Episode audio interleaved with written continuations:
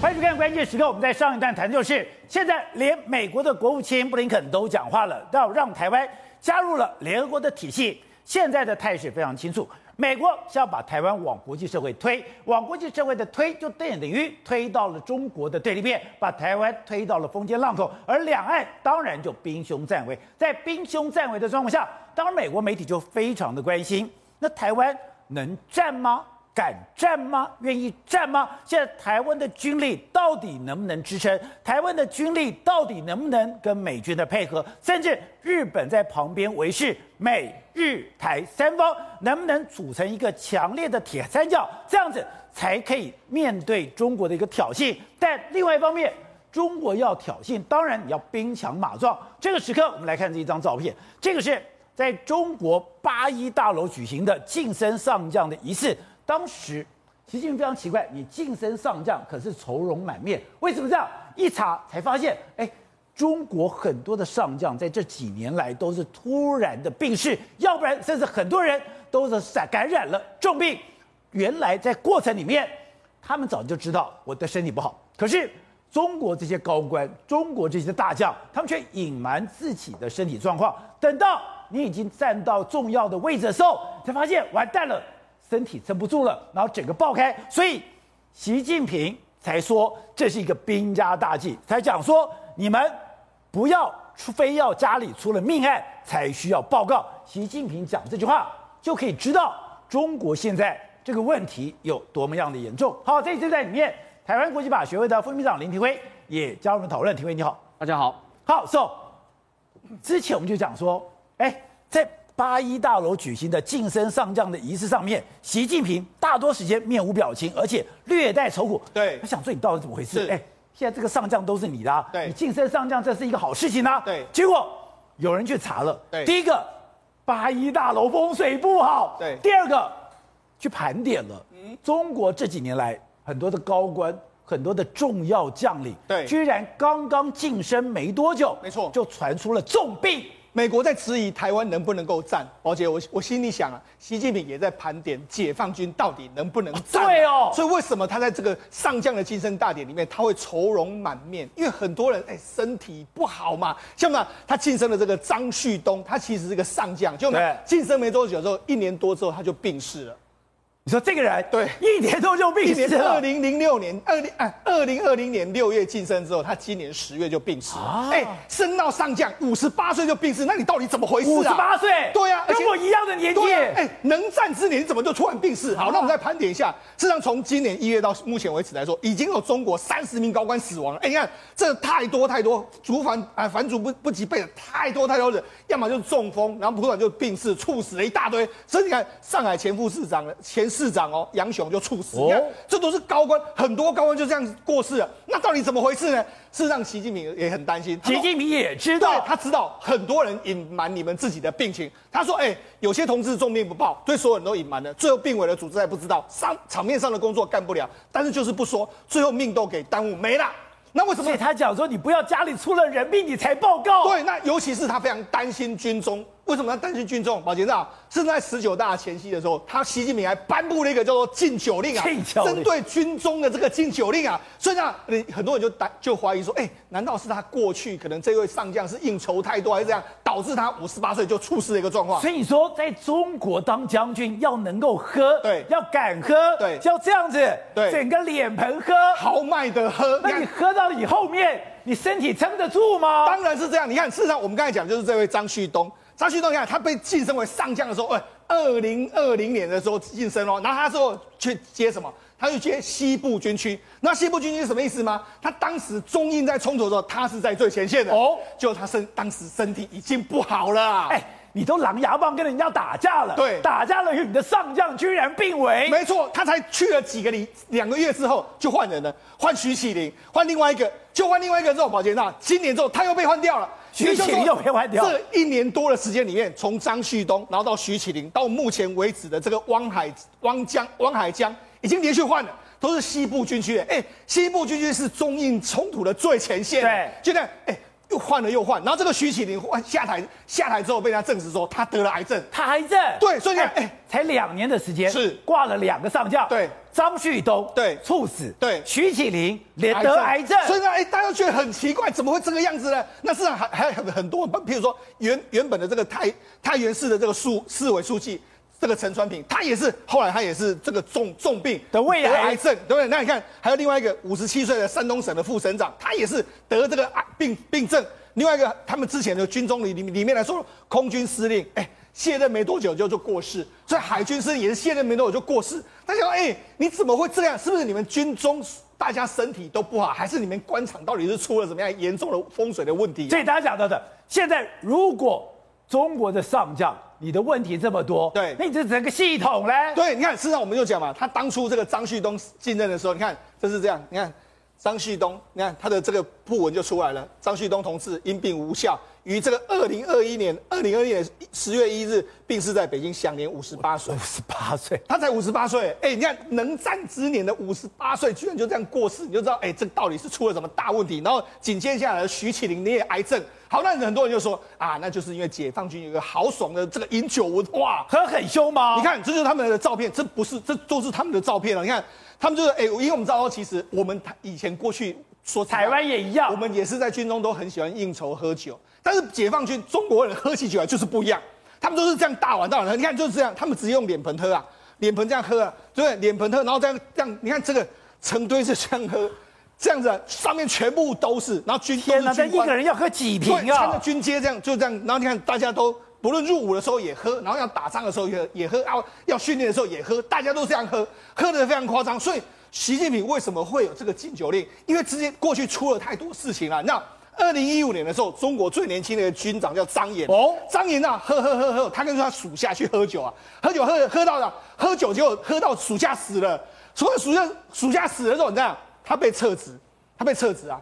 那一个军长，中国有史以来最年轻的军长被撤职。这个张岩长得很凶哎，对，长得很霸哎，对，结果喝酒喝到你的旁边的人死掉了，对，喝到这个样子。好，那除了这个之外，那二零一七年的时候，中号称当时中国的神盾舰，就动五二 D 的这个驱飞弹驱逐舰南京号，哎，当时准备要服役了。那他们当时的政委叫黄黄鸿飞，就没想黄鸿飞怎样？他去外面喝酒。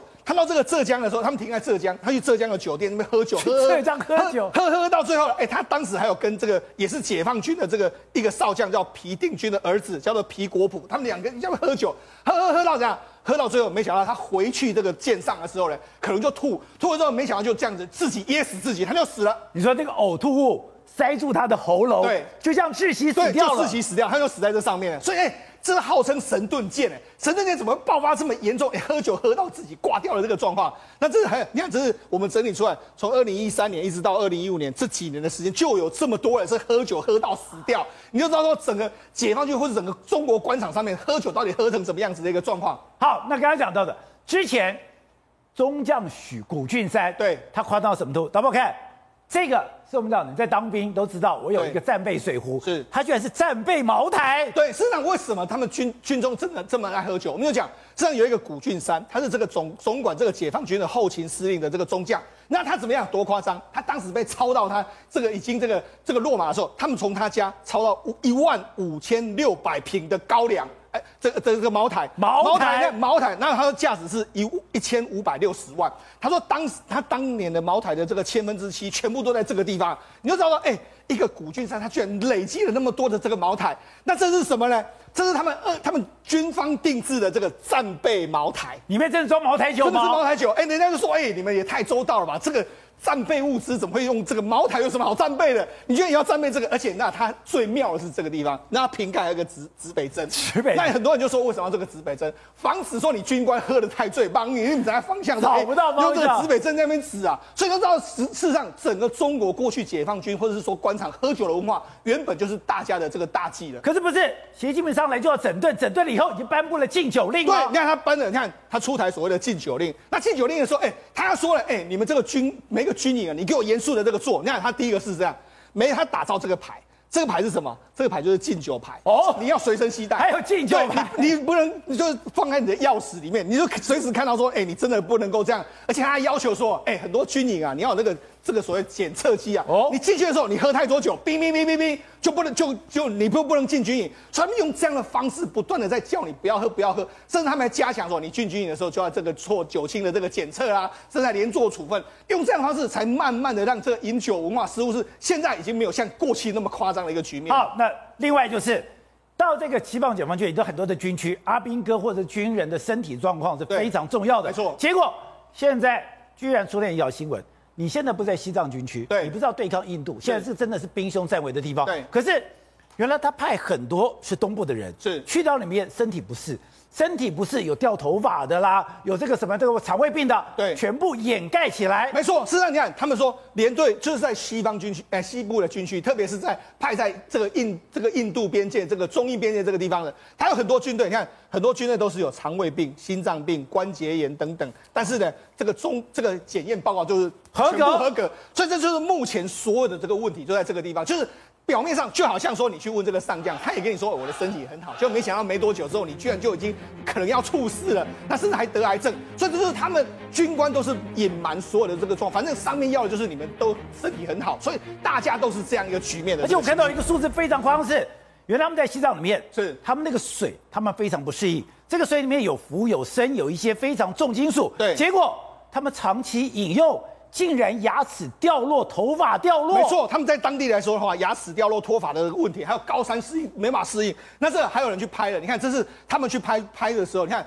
女军女记者就哭了，为什么？他们就完全在那个地方完全不适应，甚至很多人昏倒啊。那、啊、很多人在啊，赶快他昏了之后，赶快赶快把他放平啊。他就说，哎、欸，我觉得你们太不容易，真的很难体验你们军人的苦。所以说说，他们目前军人，我们在说台湾到底能不能站的时候，我们看这个军官，这个军军人，你看站在那边的时候，他就往后倒。哦，所以解放军的他们。习近平可能也要扪心自问，到底我们解放军能不能战？假设有一天我要跟美国交战的时候，这个是不是很多军官还是很多将领，你们其实是有病在身的？或者今天有个新闻让把大家吓一跳了，李克强的大秘，也就是他的办公室主任，却被换掉了。换掉说，你要为什么？你要为这次的缺电负责任。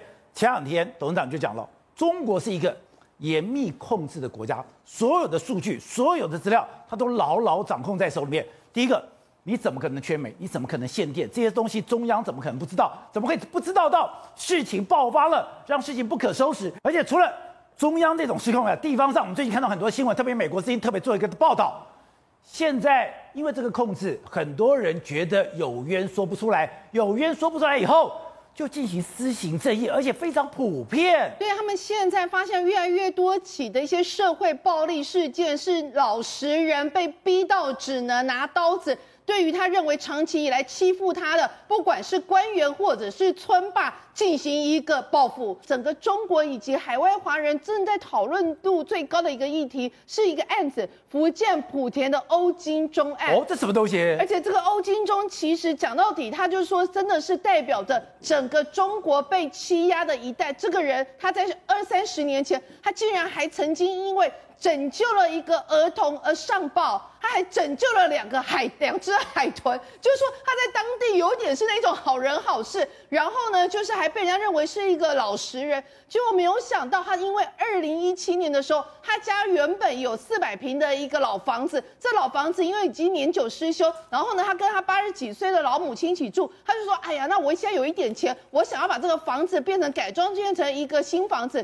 就没有想到，他竟然核准之后，房子被拆了。他的邻居据说跟当地的官员有点攀亲带故的关系，就说：“哎，你拆了，那你不准盖，因为你这盖了之后，你就是违违违楼，你就是违反了规定。”就这七八年来，完全不让他盖新的房子。他跟他的八十几岁老母亲，只能在他们自己的地上盖起铁皮屋。然后呢，就这样子，这过去这五年以来。他不断的去上访，你知道吗？他死掉之后，他的邻居只只是有一些官方的关系。就可以把他的房子让他不能恢复原状，不能恢复原状，而且他邻居家就在他旁边，他邻居家盖了一层四层楼的那个透天厝，然后每天就看着他，就是在那个铁皮屋。你说，如果是你住在那个铁皮屋里面，你会不会满肚子冤屈？而且最重要一件事情是，他在过去 六七年里面，他又找了村里面的官员，找了那个市里面的官员，甚至还上访到北京，还跟很多媒体投书，没有人敢为他伸张正义，没有。办法为他争取一条活路。结果呢，他最夸张的一件事情是，他在十月十号的时候再也按耐不住，他就拿起刀跑到他邻居家，把他邻居家一样是一家五口杀死了两个人，三个人重伤。结果他就开始就逃跑，逃跑之后，你知道这个地方的一个官员怎么样吗？怎么样？他竟然开始有悬赏，悬赏说，如果你看他的踪迹通报的话，我给你两万；如果你看他的尸体的话，我给你五万。结果这个通报的这个悬赏令一出来之后，当地人就说：“天哪，这是中，这是当地的村的人要灭他口啊！因为如果他今天是活着被抓到的话，他就会把所有这过去六七年来的冤屈全部都讲出来，这所有的这一个过往的不堪的一些私底下的勾当，全部都被挖出来。所以你如果抓到他活的两万，死了五万。”你不是要大家把他给宰了吗？对，所以呢，这个悬赏出来之后，反而是更多的村里面人是同情他的，就是会讲说：“欧金州，你赶快跑吧，你不要被抓到了。”结果最荒谬的一件事情是，八天之后他被抓到了，被抓到之后呢，人家说他明明是活着的，结果不到半小时死了。是，然后开始那个村里面就有人对他在传一些微博，就说。我有听到他被打的声音，我有听到他大喊两声妈妈，然后就死掉了，然后你都不知道这到底是真的还是假的。但是你知道吗？现在这整件事情，连国外的华人都非常关注，因为他们就说他们到他家里发现他有一张胭脂盒，胭脂盒就那一张胭脂盒。上面抄满了所有他曾经上访的官方的单位以及媒体，他们说这个人他是老实人，他走上了绝路，没有路了，所以他是被逼着没有办法，所以才杀人的。就现在全中国都在看看这个人，这个老实人到底是怎么从活人在半小时内变成一具尸体。好，走当然讲到了解放军底下的高官身体好不好，我也不知道；解放军身体素质怎样，我也不知道。可是问题是，美国看起来。他已经把台湾有一个备战的打算，备战的打算，我觉得最夸张的是 CNN 今天的一个独家，竟然两边有冲突。中国如果拿下东沙群岛的响定都出来了。今天 CNN 独家是报道什么？美国华府一个智库对于东沙群岛的一个兵推，他最后结果竟然告诉我们，直接讲白了，如果今天中国要拿东沙，结论是台湾住在上面九九旅的五百名军官。被俘虏啊！这件事情是会被俘虏吗？当然，他之前他兵推里面他说，台湾跟美国用尽各种手段，但是东沙它就是个孤岛，易攻难守。这让西南空域的截断，在极短时间内把五百名哦，这是美国华府智库的结论哦，五百名抓到中国，然后呢拿不回来。那这件事情他还告诉我们东什什么东西？你台湾人要有忧患意识啊！你不要真的觉得有美国在你后面你就所向无敌啊！今天这个兵推是美国、日本跟台湾一起在处理哦，我们也有参加，对，也不见得扛得住，这是第一件事情。第二件事情是军备，每一次美国不断在提醒台湾要编三趴的 GDP，三趴的 GDP，三趴 GDP，可是呢，每一个预算到立法院就吵架、就打架、就冷冻，所以呢，美国也很担心我们的军备不够，对不对？前几天《华尔街日报》第一件就点名我们后备力量不够，第二件什么？我们军备不够。所以宝杰哥，你知道吗？我们明年你知道我们要编多少军备？多少？一兆台币。你以为是三千多亿，对不对？一兆台币，明年要变一兆，变一兆。我现在这样讲是三千七百二十六亿的是原编列预算，对不对？后面还有多少？四百零一亿的六十六架 F 十六 V，还有七百一十亿的暗置鱼叉飞弹，原本编三十几套，现在编一百套编齐。后面的新型战车 I 二、I 三高空无人机反装甲飞弹，公开预算就八千四百二十八亿，我们还有机密预算，大概还会再加两千亿左右。所以呢，我们台湾明年确实，美国提醒我们一边边一兆。昨天最新的讯息是一兆，一兆，你觉得是天文数字对不对？可是我要这样讲哦，日本现在要编三兆多台币哦，原本他只编编五百亿美金，对不对？现在编一千亿美金，日本要编三兆多，台湾编一兆多，他们在干嘛？很清楚，就释放个讯号嘛。打仗是要钱的，你日本跟台湾身为第一岛链的最前沿，你至少钱要花下去。那第二件事，你至少要先顶得住，你要先顶得住，你要顶得住，至少要顶到美国人过来，不然的话，美国人过来已经被中国拿去，这个东沙有小亏大。也就是说，东沙易攻难守，东沙被拿走了，你除了发展大规模的战争，你东沙绝对拿不回来。同样的，如果台湾自己挡不住，被中国拿去了，美国也没有办法了。他这个是同时推什么？如果这个东西可以复制的话，基本可不可以复制？澎湖可不可以复制？马祖可不可以复制？甚至于钓鱼岛岛可不可以复制？可以，都可以复制。所以他这次不是只有跟台湾讲，是跟日本、跟台湾讲，你要不可，你要有忧患意识，你不可以绕高。另外一个，美国最担心什么？打起仗来，就算台湾没有绕高，可我们的军队的战力绕赛，就是我们后备战力嘛。他们不断的跟我们讲说，哎、欸，你不要觉得说我们美美美国没有帮你。今天最新的商业内部说什么？绿扁帽长期驻台，把绿扁帽所有会的战机都在训练台湾的官兵，包含了高跳低开，包含武装潜水、武装爆破。所有你在电影上看到绿扁帽特战队在执行任务的，全部交给你台湾。所以你台湾的事情不是台湾的事情，台湾的事情就是美国的事情。如果真的要打仗，美国要进来。你台湾自己不能耍笨耍赖啊！对啊，所以说他这样，第一个怕台湾闹高，第二个怕台湾闹赛嘛。所以说拜登其实也算是很有清楚告诉我们说，你今天打仗的时候，美军会来驰援你嘛。哎，是在 CNN 的市民大会连续讲两次，哎，所以对于美军来说，我觉得他策略很清楚。第一个，对抗中国，它的铁三角是美国、日本跟台湾，但他要确保美国跟日本不会成为美国的扯后腿，而会变成美国的助力。所以在军备上，在战技的训练上，他都要把台湾跟日本变成一个黄皮肤的美军，他要确保这件事，未来美中对抗，美国才会有底气。好，喂。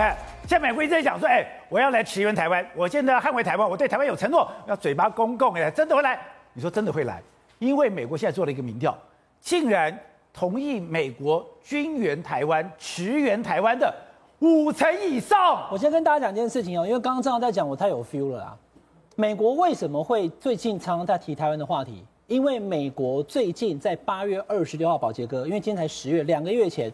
美国的芝加哥全国事务委员会，他做了一个全美调查，他居然问美国人，你怎么看待如果两岸发生战争的话，美国要不要出兵协防台湾？保洁哥，你知道吗？来，我给你猜一下，那个民调最后到底是多少？你知道吗？美国百分之五十三的美国人说去帮台湾出兵台湾，五十三啊！观众朋友，你没有听错啊！我本来以为只有台湾的决心说六成员，美国人说美国人自己都五成三说要帮台湾出兵。如果 if China attack 有没有？那一天 Anderson Cooper 问这个拜登。是不是你讲的意思是，如果这个他他他的意思，他问什么？他说问说，那么 the United States would come to Taiwan to defend if China attack。他问他，然后拜登讲说，Yes, we have commitment。听完又拜登，你的公生命啊，我们跟北约一样吗？拜登三次了，宝杰哥，第一次跟大家讲说台湾形同北约，第二次跟大家讲台湾 Agreement，我们听不懂是什么，第三次他参加了 CNN 的节目当中，当场当众讲说。如果中国大陆攻击台湾，美国要协防。好，那简单的答案出来了。观众朋友看这个导播给大家看那个民调，民调就告诉你了。第一个，美国有多少人支持台湾要参与国际的组织？它有百分之六十五。美国有多少人认为台湾是个主权独立的国家？第一项，百分之六十九啊。观众朋友，这个不是说参考民调，这是今年八月二十六号的最新民调，离现在只有两个月。第三个就是，如果台湾被攻击的话，美国要不要协防台湾？五十三趴，有没有？所以这样的民调你就能理解了，美国是个民主社会，所以你就能理解为什么布林肯要讲实质帮助台语参台湾参参与联合国，为什么？十九秒在那边断线的拜登，你以为他？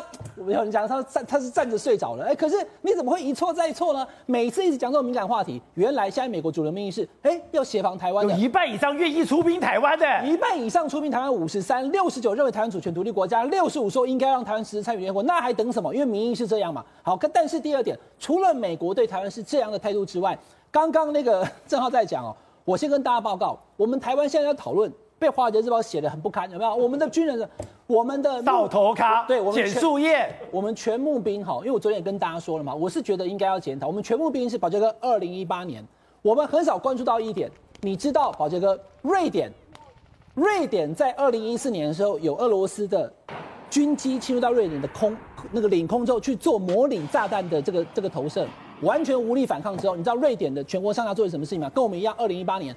台湾中华民国在二零一八年全面进行募兵制，所以我们现在呢当兵只要四个月。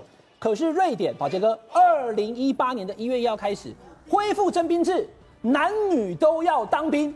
瑞典就是就是为了我刚刚讲的那个，当他俄罗斯侵入领空去做模拟炸弹飞飞行的时候，他无法阻止，我们怎么办？我们就当兵。二零一七年三月三号修这个法，二零一八年不到一年马上实施了。全世界还有很多国家像，所以你要保护台湾，要抗中就要当兵。现在美国人他卖武器给我们的同时，当然有人讲说美国人卖武器给我们是要赚钱，可是他已经把你视成是盟友的一方。他也要让你实质参与联合国，所以抗中保台不是吹公共哎，爱做兵爱收战。对，那所以其实这个东西就是相对复杂了。那蔡总统你要怎么回应呢？我们现在的制度是不是要至少四个月再加强买武器的同时，你要有能用武器，要不然怎么办呢？我刚刚讲那么多国家都在恢复征兵制，我们的时间最短四个月，是不是要再检讨一下？好，因为。之前在讲很多要战争的状况，我都觉得纸上谈兵。干当台湾博物馆那一九九六年台海危机的时候，我朋友从国外打来，看到那边修真的，我一样往博啊，进穷的贵你记啊。可是现在看起来真的不一样吗？东沙真的做这样的一个沙盘推演吗？这样的兵棋推演吗？而且兵棋推演的结果是。中国要拿东沙的时候，上面五百个我们的海陆是会被俘虏的。对，我先讲一下啊，这个做兵推的这个智库叫做 CNAS，就 CNAS，这 CNAS 中文叫做新美国安全中心，而这个智库的这个成立者就是 Kirk Campbell。哦 Kirk Campbell 现在就是拜登的白宫的亚太沙皇，对，印太沙皇。所以你可以看到，这个智库里面的所有成员，大概都跟拜登政府之间的关系非常绵密，而他们非常担心台湾这个。呃，离岛可能被夺的情况之下，而台湾怎么办的一个问题哦，所以他开始做了这样的一个想定跟这样的一个兵推，而这个兵推呢，就在今年的四月左右，他这个报告是这几天出来的哦，而这个兵推是在四月中左右去做的，而我就是台湾队其中一个成员。啊，你去 看今天对，那今天就是说，因为这个兵推的动次当中呢，它它的速度非常迅速哦，因为突然间我们醒过来之后，东沙被占了，哦，是这样子啊？五百多名的这个包含陆战队，包含我们海巡人员，还有。国家国家公园的这个一些相关公务员全部被抓到广东去了啊，所以这五百名是被安置在广东，所以是半夜偷袭。对，半夜偷袭。然后接下来呢，他们把自己的民兵跟这个武装警察呢都摆到这个岛上去，也就是说，他刻意塑造出一个形象，不是解放军登岛，而是平民登岛。那这个东西的话，你要回击回炸的话，就会炸到平民百姓，对，这就违反了日内瓦公约。所以其实中间的复杂程度啊，这个难以想象。他把平民丢上去，是的。然后接下来呢，当然。美军呢、哦，突然就没有醒过来的时候，他这个想定兵推当中提到了美军陆战、海军陆战队已经进驻到台湾了。也就是说，事实上美军他要确定一件事情：今天中共如果夺了离岛之后，是不是会进取台湾？而这篇报告它的结论就是所谓的毒蛙理论哦，毒蛙战略。什么叫毒蛙战略呢？它其实跟刺猬战略其实有点相像，但是又不太像。毒蛙战略的意思就是说，当你中共吃了东沙之后，不好意思，你台湾吃不下来了哦，因为你已经中毒了，而且你基本上在台湾来讲的话，已经有美军在这上面了，你已经动不了了。所以你一说，只要任何的离岛被夺。美军马上进驻台湾，是要让中共付出的代价会更大，而且是说你夺了这个岛之后呢，让台湾整个在国际地位也好，或者在美军的保护伞之下，它会扮演一个更重要的角色。所以为什么美军一直在里面报告当中提到说，让中共的付出代价更为更大，然后又提到所谓的日本角色，因为在战争当中一定会有国家选择中立、不不结盟的概念，所以他怕这个日本的角色突然间。变化，所以变成说，在战争当中，先确保一件事情：日本的所有港口、所有的军港、所有的这个机场，全部开放为美军所用。所以这个是一个非常确定的事情。所以为什么在演习的这个一开始的时候，就先来做做一个就是美日台之间的一个联合作战演习？我懂了。其实为什么这个东西要泄露出来？它其实是对中国一个警告：你只要敢拿下台湾任何岛屿，你只要敢。动台湾任何分毫，美国、日本、台湾军事联盟马上成立。是的，军事联盟马上成立，而且还有很多的外交同盟的一个关关系呢，马上建立起来。但是有一个问题存在，就台湾有五百名的战俘在广东啊，怎么办？我都忘了九九旅怎么办？对，所以这台湾民众来讲的话，都非常关心这个这个五百名的战俘赶快回来啊。所以台湾政府基本基本上不敢冒进了，所以这就蔡政府讲的不敢冒进了。那这个时候呢，美军来讲的话，他已经军队就在台湾了，所以你中共也不敢。这个进犯，所以美军在这个我们提出条件，就是概念，就是说，中共你先把它五五百人还给我们，哦，然后呢，岛呢恢复原状，然后其他的我们再继续谈。那但是如果当中国不答应的情况下，中国不不会答应哦，对，美军就不断的一直在进驻台湾，所以这个情况下就让这整个岛上都是美军啊，这个概念就非常不一样了，所以就让中共呢这个所谓的呃，等于说偷鸡不着蚀把米的概念，也就是说你拿了东沙没有错，但是呢，你台湾永远拿不下。来，所以你就说。我现在可能没有办法二十四小时全面的防止你去把我的东沙拿掉，或者是你的东引拿掉。可是我现在要清楚告诉你说，你拿下东沙的时候，你付出的代价有多么巨大。所以这份报告，他现现在目前刻意的在这个时间点上。释放出来，其实我觉得跟拜登政府整个期程是有关系的，因为拜登从今年一开始一直讲到现在，包含台湾 Agreement，包含想讲说适用北大西洋公约组织第五条，还有后面的这个台湾 Commitment，这等等之类的，都在告诉中共一件事情，说我美国是对台湾是有承诺的。那今天来讲的话，你真的敢动离岛，不管是动哪一个岛，原则上来讲，美美军一定会出动，美军一定会实现他的承诺，一定会降落台湾。而这个智库基本上他故意的释放这个讯息，就是在警告北京。好，董事长，这东西太有趣了。原来美国是打这种算盘。院长讲，他里面有提到，我唯一能够做的事，不战而屈人之兵。我只有先威吓你。我就请教你一个最简单的问题：你是九九旅旅长，你一定被国防部有授权，什么时候可以开火嘛？那开火条件是什么？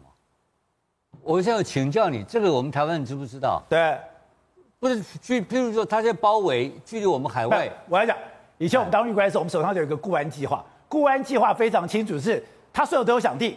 当我发现你的敌船在哪个地方，我要开什么火，你你不是你想干嘛就干嘛，我都有所有的前面响定，我要把响定背下来，背下来了以后，A、B、C，就然你什么时候进来，到了什么距离，我是该用幺洞六炮，还是我要用那个六六火箭弹，是有规矩的。规矩那是授权旅长呢，还是旅长还要在请示呢？我愿请问你。呃，有的要请示，有的旅长直接干。所以那你我请问你，东沙要不要请示嘛？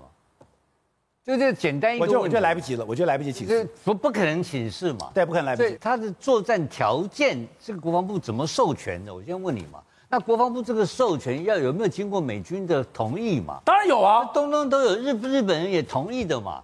所以换言之，讲这种情况一发生，而且如果你看日本人已经比台湾人高度重视东沙有可能被占领的情况，已经从一年多来都在谈了嘛。日本的媒体、日本的学者频繁在讨论这个问题，对不对？只有台湾不理他，他 不是台湾的国防部早就准备好了嘛。哦、而且你认为这个部分，如果说今天共军有有动作？有动作，我们他的美军的卫星跟他的空中的监控系统，跟我们的雷达系统，我们会不知道吗？这不可能的事情嘛。所以这个这个没有那么简单的啦。他如果要打要拿下你这个岛，还是说他把你包围这个岛，他都有不同的目战争目的嘛，对不对？他不是说莫名其妙跑来。所以日本人的顾虑到底跟我们的台湾的顾虑是不一样的，你知道？讲难听点，我们不太在乎东沙有没有啦。那跟日本人就怕了，日本人就拿东沙吃到你的潜舰的东西，他就很难很难守嘛。所以我们是在替美军、替日军守东沙，守东沙嘛。我们要搞清楚嘛，东沙不代表台湾的利益，但代表了美日的亚太、印太的利益嘛。所以我们的我们不是帮我们台湾打仗，是在帮整个亚太的军力、亚太的友军的。不是盟军，我帮人家看门的，对嘛？搞清楚嘛。所以我们，所以我们的打的作战条件跟别人是不一样的，这个是很复杂一件事情。大家拼命在那边现在充其量的在谈这个事情，你你认为解放军是笨蛋吗？他现在很简单，他万船齐发，他的铁壳船先把你包围住，一对对，你怎么办？你你怎么办？你要把他赶走吗？你说菲律宾前前面他不是搞菲律宾吗？对。结果结果美美军有出兵吗？也没有啊。日本有出兵吗？也没有啊。最后是美军把他赶走了，对，对，是没有错了。如果他也是一样这样对付东沙，你怎么办呢？对吧？你没有水吃了，你没有事，你没有你的运补就出问题了。所以他有很多很多的想定，但是我认为这个东沙这个事情，包括他的西南空域的 ADIZ 的巡航，他的定期的演训这些东西的目的，它都是冲着美日的联合，美日的作为这种军事目标。来来做设计的，所以我刚刚讲了，所以说这整个事情是日本人日本人的想法，美国人美国人的想法，那这个整个台湾人自己的到底真正想法是什么不知道。但是有一个很重要的事情，台湾的这个这个华华盛顿不华华尔街日报写的很清楚，我们的国军的兵力跟训练是不够的，这个是事实，我们的战力是不足的，这是事实。那这些东西才是我们要面对的嘛，不是在那边打嘴炮。我不认为民进党政府。或民进党的将军们有真正有心里有做好的作战准备。当年的早年历史上，刘邦跟韩信谈过一句很重要的话。刘邦问的韩信说：“你看看我能带多少兵啊？”那不问刘邦韩刘邦问韩信，韩信还能够带多少兵？那韩信回答他说，多多益善，多多益善。那那个结果刘邦又问他说，那你看我能带多少兵呢？十万就不得了了。不是，他说他说不是，你是将将，不是将将，而不是将兵。所以换言之讲，我们的总统，我们的三军统帅有没有将将的本领？今天只要把这将军带好，干部带好，就能打仗，兵不重要。